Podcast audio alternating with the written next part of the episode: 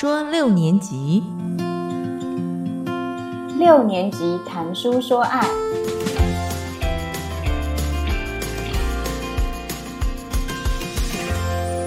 大家好，我是史黛西，我是米米安。哎，史黛西，我问你哦，嗯，你觉得啊，在我们年轻的时候谈恋爱和到了中年之后谈恋爱有没有什么不同？我觉得年轻的时候的恋爱比较不稳定，因为那时候自己的心智还不成熟，所以那个恋爱常常是轰轰烈烈，或者是有一些很不成熟的举动。嗯，可是中年之后，我真的觉得。至少我追求的是那种细水长流，然后因为中年之后，你很知道自己要什么，不要什么，所以对于你的对象跟恋爱的方式，你也会比较要求，会很仔细的思考。也对啦，就是有年少轻狂，我觉得那种顾忌和包袱就不会那么多。可是。到了像我们现在这种中年啊，我觉得就是不管你做什么，好像就会想非常非常多，而且你会想说，哎，我这个年纪有点老了，还可以耍任性或耍幼稚吗？会不会不正常？哦，说到不正常这件事哈，我觉得你 Q 到今天的主题了哦，因为我们今天的选书呢就是《正常人》，这是一本很好看的文学小说，它是时报文化出版的，那被时代杂志评选为。这十年来最好的小说，它就是在讨论在恋爱当中你会遇到一些正常跟不正常的事情，但是何谓正常呢？何谓不正常？我觉得这个主题还蛮吸引我们的，所以我们今天就要来介绍这本书。对哦，至于今天我们邀请到哪一个六年级的好朋友和我们分享这本书呢？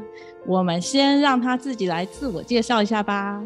哈喽，大家好，我是。路人甲，耶，欢迎欢迎。那路人甲介绍一下自己 哦。我啊，我就是一个六年级生，然后呢，平常花最多时间的事情，当然就是家庭啊，照顾小孩啊。那当然，我也花了不少的时间在工作上。我的工作是一个翻译，所以我也会多花一点时间来处理文字啦。呀，为什么我们会想要介绍这本书呢？这本书就是我们三个人一致推荐，觉得非常好看。看的，对。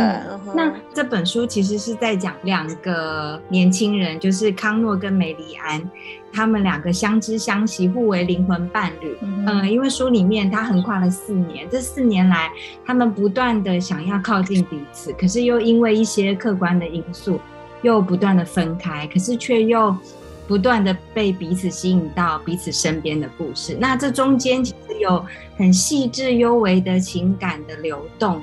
那我觉得是蛮有意思的。嗯，我一开始啊，是因为觉得这本书的封面很有意思，它本来就是一个罐头，可是里面打开来并不是肉，嗯，也不是我们常吃的罐头食品，然后就觉得哎，被这个封面吸引了，然后后来才发现哇，原来它是爱情故事。我很少看爱情故事的，可是就觉得哎。年轻人呢？那我来看一下好了。然后结果看一看，看一看，我跟我想的爱情故事不太一样。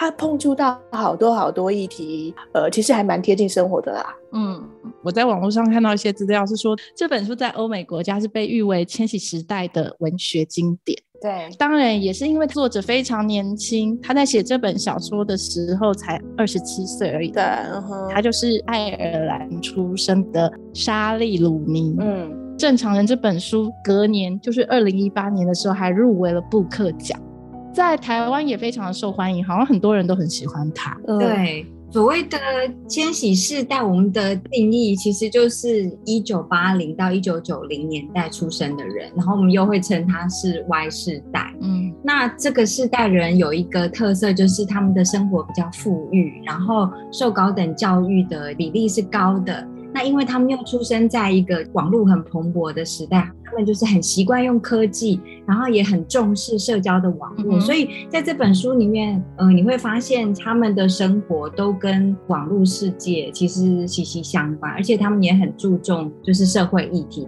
嗯，说到这个时代背景嘛，这本书还有一些资料都有写到嘛，他是呃一九九一年出生的爱尔兰作家，那这个年代长大的小孩啊。我们可以看到，说爱尔兰也有一段就是经济融景，可是呢，他们也发生过金融危机。嗯，对，然后呢，这个金融危机哦，据说就是影响到了那个世代的作家，那包括我们的这一本书的作者鲁尼。那因为那个时候经济衰退。可是整个社会的风向就会改变了，嗯，然后呢，会让他们去有更多更深层的那种文化的思考，也很多这个年纪的千禧世代，他们也会比较关注社会的一些呃现象，然后或者是一些不一样的政治理念，像嗯这本书的作者他就常常在讲说，他在二零一八年呢。他们有一个公投，就是要赋予女性终止怀孕的权利。对，所以可以看到说，书里面也常常提到一些政治的想法，还有社会议题。对。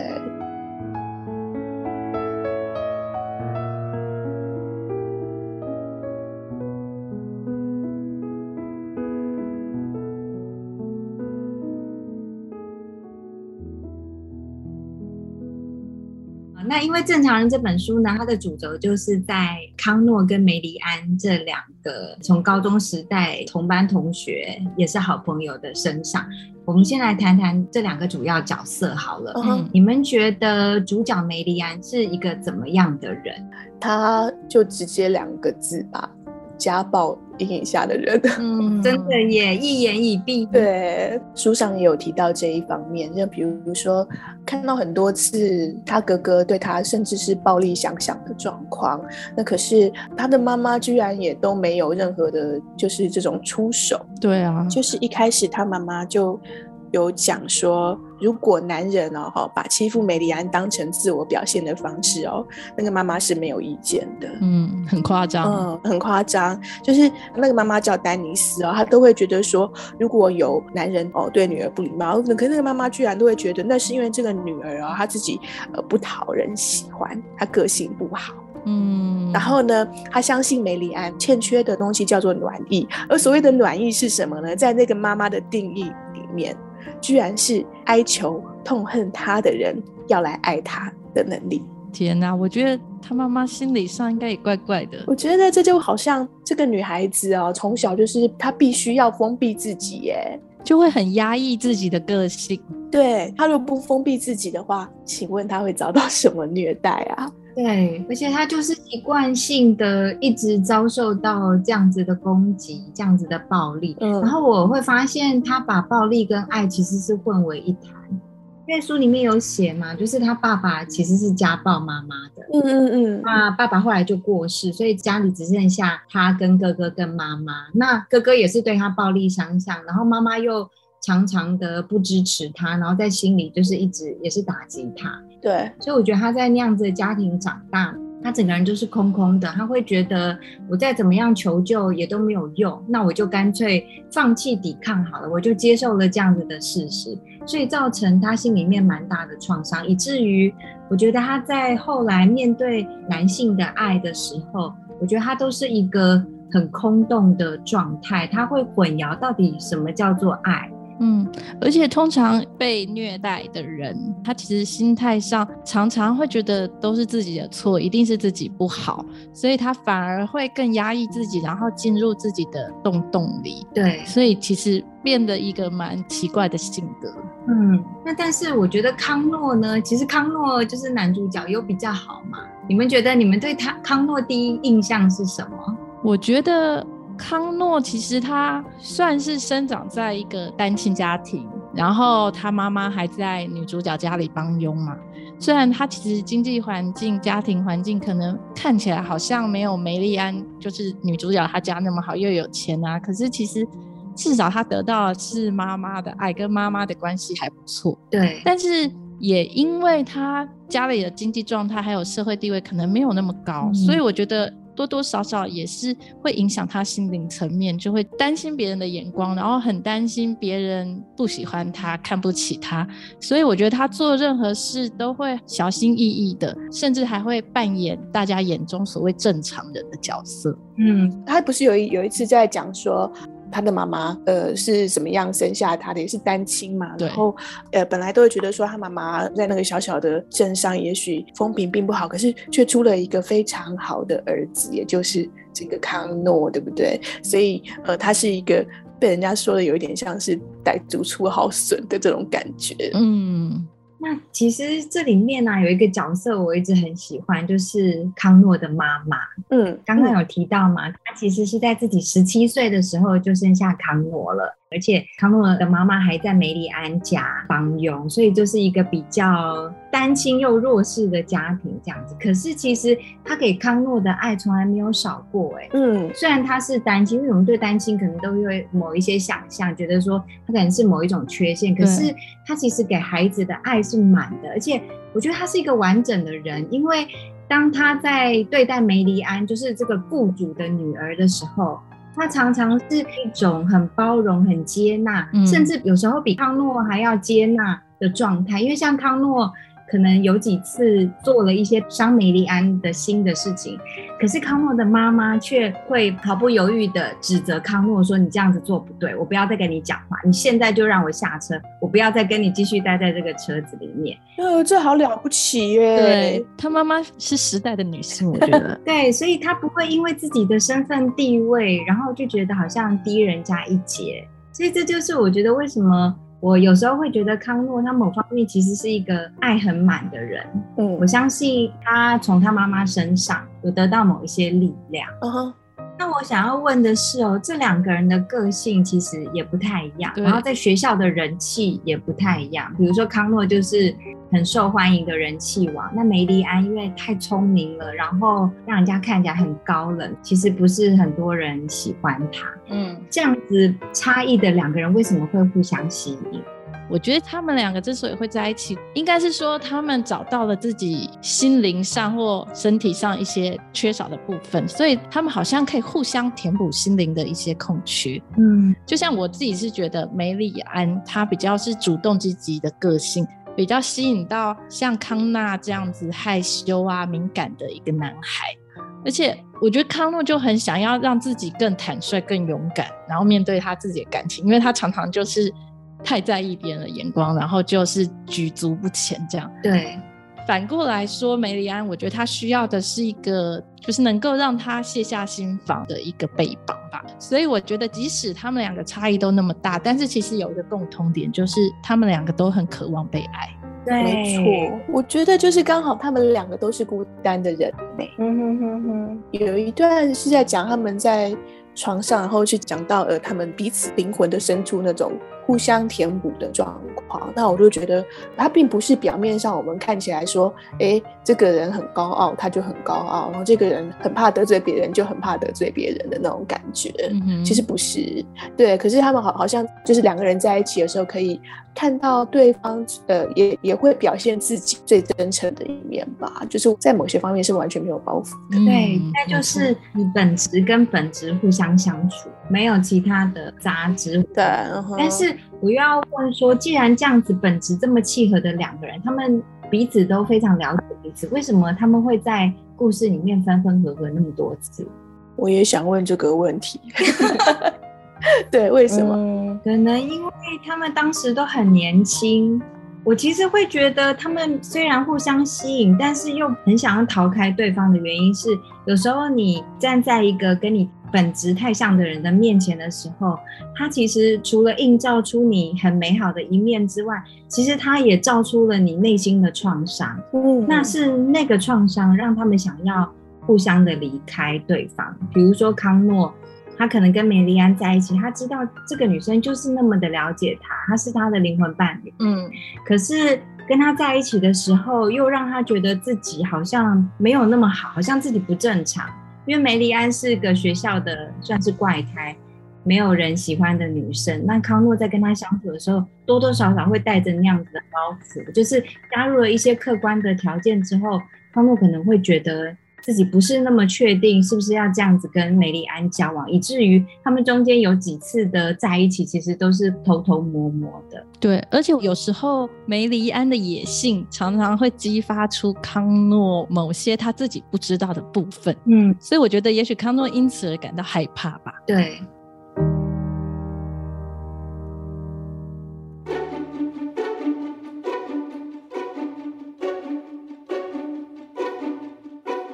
你们有没有想过，为什么这本小说啊叫《正常人》？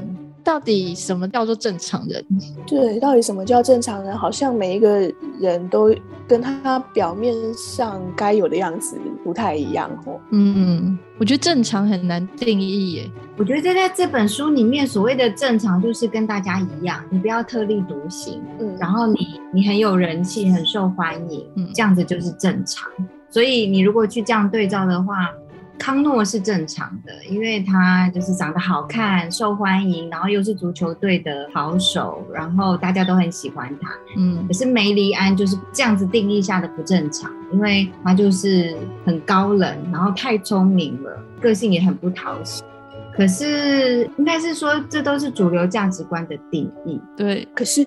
他们上了大学之后，好像变成正常跟不正常，又在随着环境的改变，然后那个正常的定义又不一样。对，好像他们的角色就翻转了。对，大学的时候原本很孤僻的梅丽安，她可能就是因为她的社经地位很符合都市型学校的学生，所以她的地位又跟过去变得不太一样。嗯，然后可能过去是校队啊，然后大家的偶像的康诺可能。就是一个乡下人到都市，他又会遇到了不同的状态。没错，我觉得这本书啊，正常人到底正常不正常？其实他好像有很多不同的面相，比如说在家庭部分啊，或者是他们的友情或者爱情部分，怎么去诠释它？如果就梅林安来说，我觉得标准很明显，他就是来自一个。很不正常的家庭，对哦，你看他哦，家里很有钱哦，他父母好像都是社经地位很高的嘛，对不对？对。嗯，可是你看到他们在讲话的时候，还有家庭的那种暴力的情况，你能说他是正常吗？对啊，非常的冷漠，没有温暖。对，我觉得没有亲情存在。那可是，在男主角康诺他家，哦，康诺的妈妈很年轻就生下他，嗯，所以就是说，哎。好像那种很很年轻，我们呃什么呃单亲啊什么，在这边都不是问题，因为他有满满的爱，对，也因此养育了一个我觉得人格上是会比较正常，没有那么多受伤的一面的孩子，嗯，然后他也才有办法去把正面的情感带给梅丽安，嗯哼。所以我觉得那个正常跟不正常，并不是那么容易定义的，不是表面上看到的可以很容易评论的这样。嗯，对，我觉得从家庭来说是这样。那如果从友情来看呢？我我觉得比较明显的是在于进了那个三一学院之后，你看那梅里安，那她好像呃就突然朋友变得很多了，对不对？对。可是有时候我觉得那些友情，他们真的是彼此关心的吗？还是很表面的啊？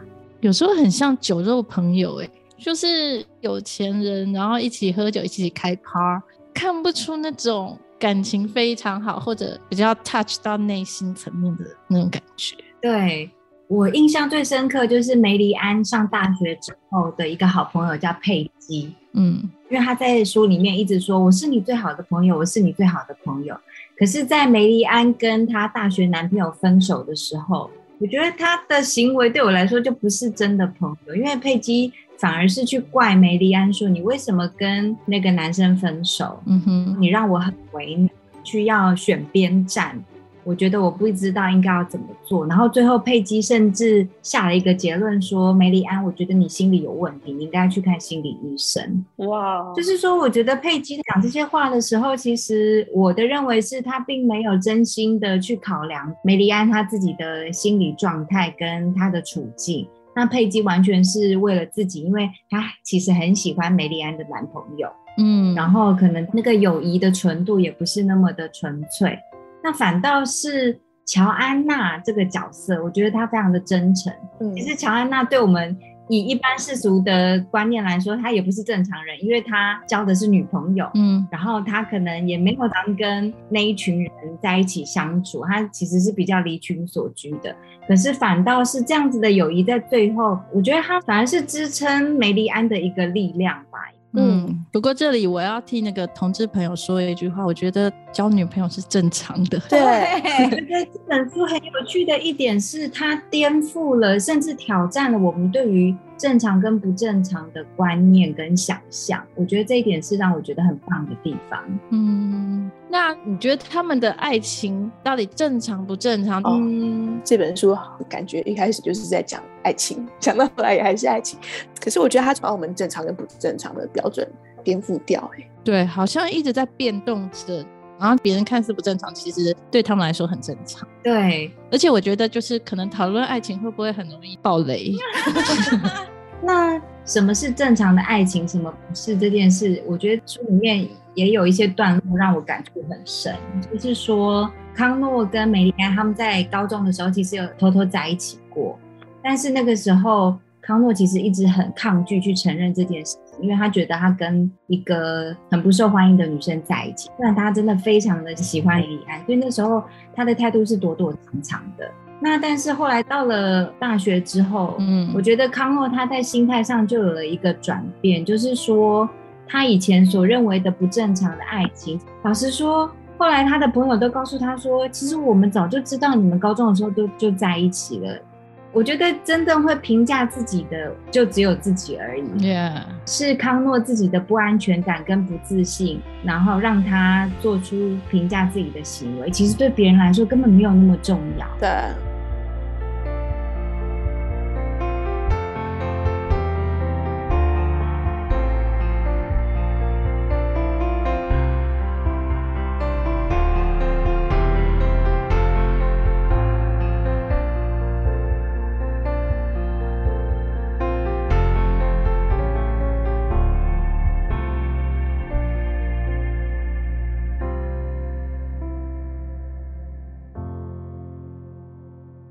你们觉得你们会想要做自己，还是做一个让大家都喜欢的你？我觉得，嗯，这本书它的这两个人的爱情其实一点都。不是只有两人世界而已，一直都不是啊，一直会受到外界的影响，嗯，不一定是正面或者是负面。像我们刚刚讲过，康诺他一开始不愿意承认他们两个人在一起，他多多少少是因为受到外界吧，就是怕被人家说你怎么跟那个女生在一起，同才的压力。对，然后就觉得说爱情这方面，其实你要说他单纯，是的，他可以是很单纯，但是他一定会受到外界的影响。嗯，所以你觉得你可以真心的做自己，还是其实即使到现在我们四十几岁，你还是会在意大众的眼光，还是你已经稍微能够摆脱那个，开始做完完全全的自己呢？跟年龄有关，在二十几岁那个年纪要怎么样不理会周遭的人的看法，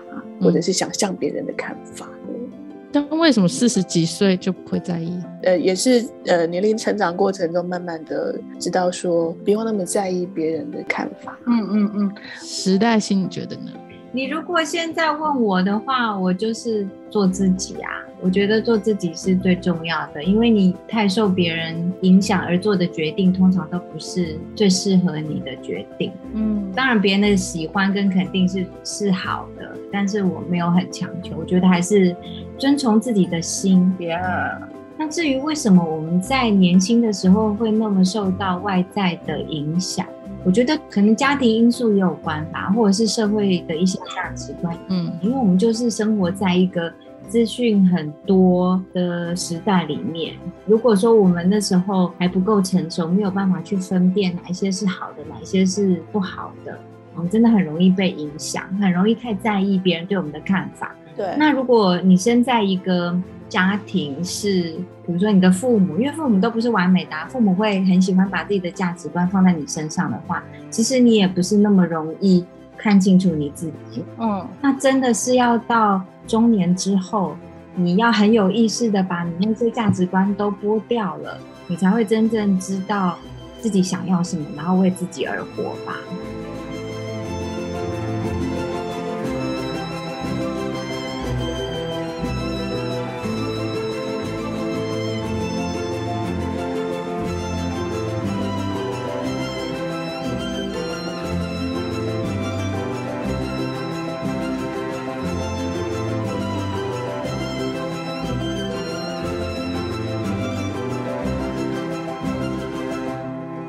我要讲到就是，其实一开始在这本书其实没有很后面的地方啊。罗瑞，也就是康诺的妈妈啊，有一天就说：“哎，你为什么都不承认你们两个人在一起？”嗯，是因为丹尼斯吗？那丹尼斯是谁？是那个女生的妈妈，因为丹尼斯他毕竟是个呃社经地位比较高的人，然后呃罗罗瑞是在丹尼斯这边等于说是当他们清洁妇，然后呃就是处理家事的人。罗瑞就问儿子康诺说：“你为什么不公开？是因为这个原因吗？”那当然，康诺并不是因为这个原因嘛。嗯，对啊，他可是为什么罗瑞会讲出这么有阶级性的话？感觉像是他会觉得说，是因为阶级的关系，让他们两个不敢公开这份感情嘛。嗯，不晓得你们两个有没有觉得说，在这本书里面一直有去碰触到阶级这个问题，嗯，或者权力。我觉得这本书里面讲到的阶级还出现在校园里面。我们常说校园就是一个小型的社会嘛。比如说高中，他们在高中的校园可能就是比较普通的高中，可是他们上了大学，那个三一学院就是一个社经地位很高的人、有钱人家庭念的学校。那在这样子两个不同的结构里面，然后把。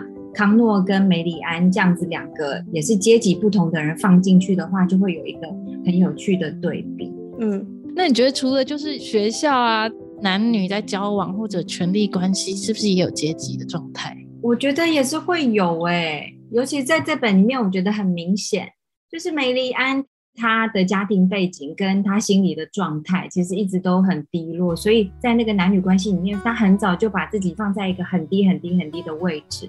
所以他常常对康诺会说出：“你做什么我都顺从你。”所以我觉得他探讨的男女关系上也是会有那种阶级上面的讨论。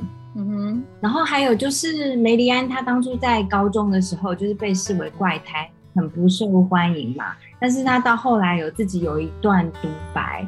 意思就是说，其实她发现男人会很想要征服她，因为她在高中的形象就是高冷，然后非常的聪明，成绩很好。其实男人某一程度会很想征服这样子的女人，因为他们不允许女人比他们太强，他们会看不顺眼。所以这就是为什么梅丽安她在学校里面。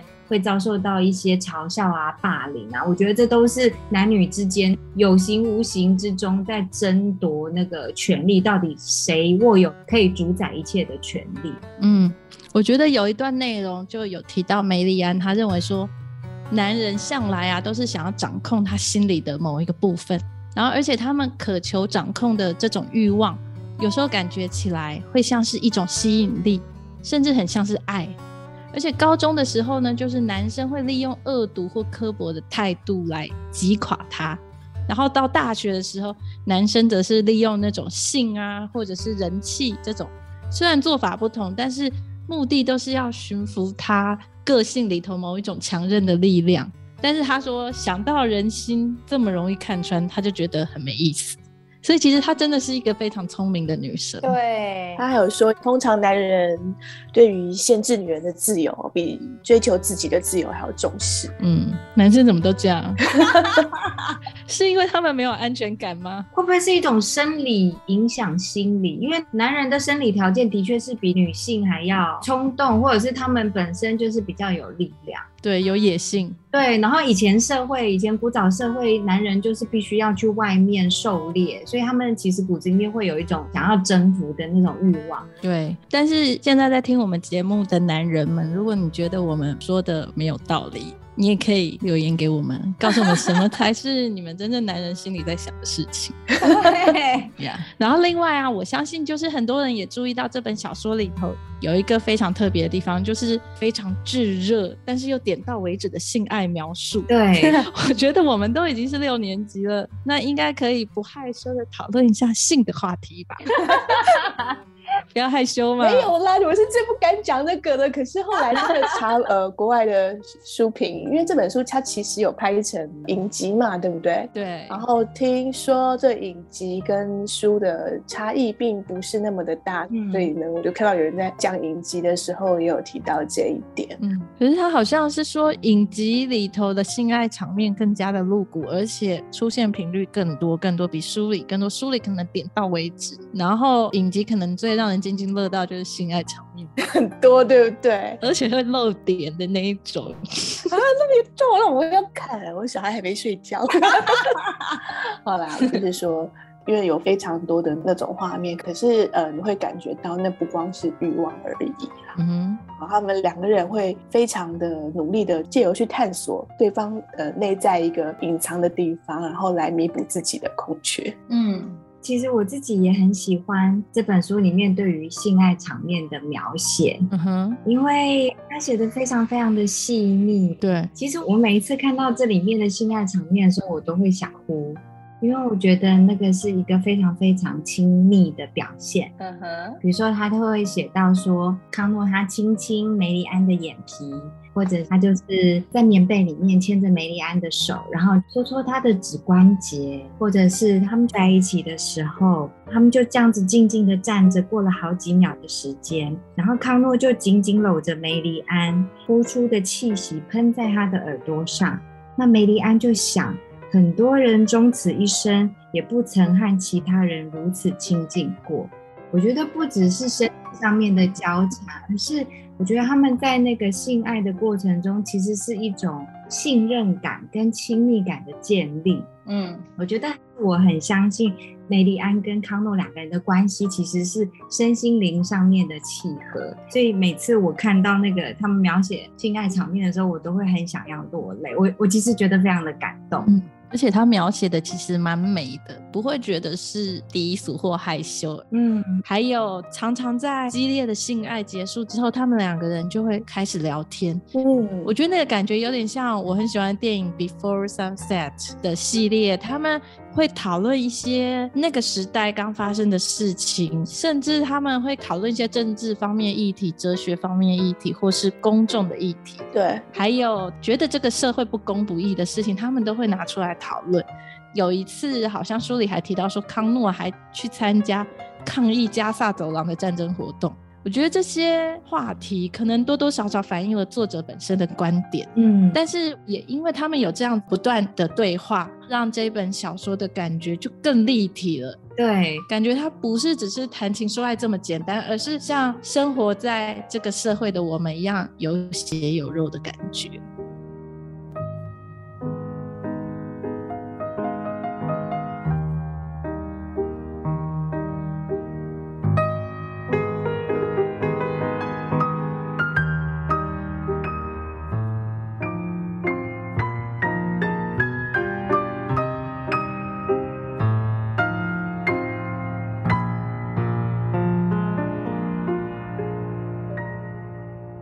为中年人，怎么样看待正常人里面这两个人的爱情？一开始我们看的时候会觉得说啊，什么叫千禧世代的爱情？我在看的时候会觉得说啊，没有错，的确有一些东西跟我的认知不太一样。嗯，比如说美丽安跟其他的伴侣的之间的互动，我会觉得说啊，是这样吗？可是我也不确定那个叫做千禧世代的，呃，跟我们四十多岁的人的差异。就比如说他跟杰米，我觉得那杰米怎么？怎么怎么跟我的想象，我就不不可以跟这样人 交往啊？为什么会这样？对不对？可是回归来看，它其实就是一个男女之间的权利的一种斗争。我觉得那那种东西其实是跨越年龄限制的，并不是说我们这个年岁就不会遇到，也不是说这个东西只存在于千禧世代，嗯，反而能够跨越那个世代的落差嘛。反正觉得说这这他们的那种感情还是很动人，对，没有代沟。对，但是对于这本书里和爱情。我个人是觉得，因为老实说，我是个很怕麻烦，又很受不了什么感情这种暧昧阶段的人，所以在我自己看的时候，我虽然觉得还蛮感动，他们那个过程啊，然后他们去讨论，他们去遇到误会去解决，去学习成长，嗯，虽然这过程其实看书是很精彩，但是如果发生在真实人生里，我觉得太辛苦了吧？为什么你们不能大大方方的把？心里的话都拿出来说清楚，为什么一定要这么纠结，产生这么多的误会，然后就分开啊，然后又要在一起又分开的啊？我觉得看了其实我心里很难受。这边我倒是好像有看到有一部分，那康诺他说他都不太喜欢跟人家提他跟梅丽安之间的事情，是他觉得这是他们之间的隐私，如果这隐私被侵犯，就会毁掉他内心的一部分。嗯嗯嗯，所以我一直在想说，他一开始。不太喜欢去主动提这些事情，或者说也因为他不主动提这件事情而造造成，我觉得甚至是他们两个分手的原因之一啊。那我觉得会不会是因为他他是觉得这是他的隐私，他不想去讲？嗯，这就是个性吧，或者是康诺他个性里面有，我觉得是比较脆弱或者是软弱的成分，那个力量还不够足以让他去承认他对梅丽安的感情，他跟梅丽安的关系。嗯哼，不过我觉得年轻的时候就是会这样啊，你还不够强大的时候，你总是会有很多包袱。嗯，那让你们喜欢这本书的点是什么？这本书其实一开始我在看的时候，我会觉得，哎，他怎么？好，好像就是很多篇幅是在写他们的那种亲密的过程。可是我发觉，我越看，我一直在看到说他们亲密的过程遭受了什么样的外力在影响，让他们有的时候分，有的时候合。嗯，那些外力影响，就发现说，哎，又把他们拉回一个不是那么梦幻的世界。如果他们一直在那么梦幻的世界，也也许这本书不会那么吸引我。可是就是一直，也也许是讲社会，也许是讲政治。也许只是短短的带过，可是我就觉得把这个现实面把它带进来了，对，然后我就会觉得说这本书不是那么单纯的在讲感情而已。然后第二个就是在讲说，以前有一个电视节目啊，《人间四月天》，那里面那个徐志摩他就讲说，我将在茫茫人海中寻找我的灵魂伴侣，得知我幸不得我命。如此而已。嗯，那我就觉得这本书，它好像其实也一直在讲灵魂伴侣这件事情。虽然他写了一些肉体的描述，可是你 很明显的感受到他讲的是灵魂。我第一次看到有人这样子，可以让我有这么强烈的连接，就是说。他讲的其实是灵魂。嗯，我同意一心的说法耶。我觉得这本就是充满了灵魂，然后他的写作的方式，他的那一些对白，然后很精简的描述，都会让我有一种你可以看到他们的灵魂在空中交锋，然后互相碰撞连接的感觉。然后也可能因为我为什么那么喜欢这本书，可能多多少少自我投射吧，因为。我可能有类似的经验。其实我相信，这世界上绝对有一对男女是彼此互相吸引、不可自拔。他们互相是对方的另外一半，他们会在对方身上看到自己。嗯，但是你知道，你在面对自己的时候，其实是很困难的。然后再来就是，我觉得它里面描写的感情其实非常非常的纯粹。我很喜欢那种纯粹无杂质的描写。因为我觉得有的时候爱其实很复杂，那你会觉得很艰难。但是你看到他们两个在相处的时候是那么的契合，嗯，那么融洽的时候，你会觉得啊，世界上居然有这么美好的爱情，你会觉得非常的感动。对。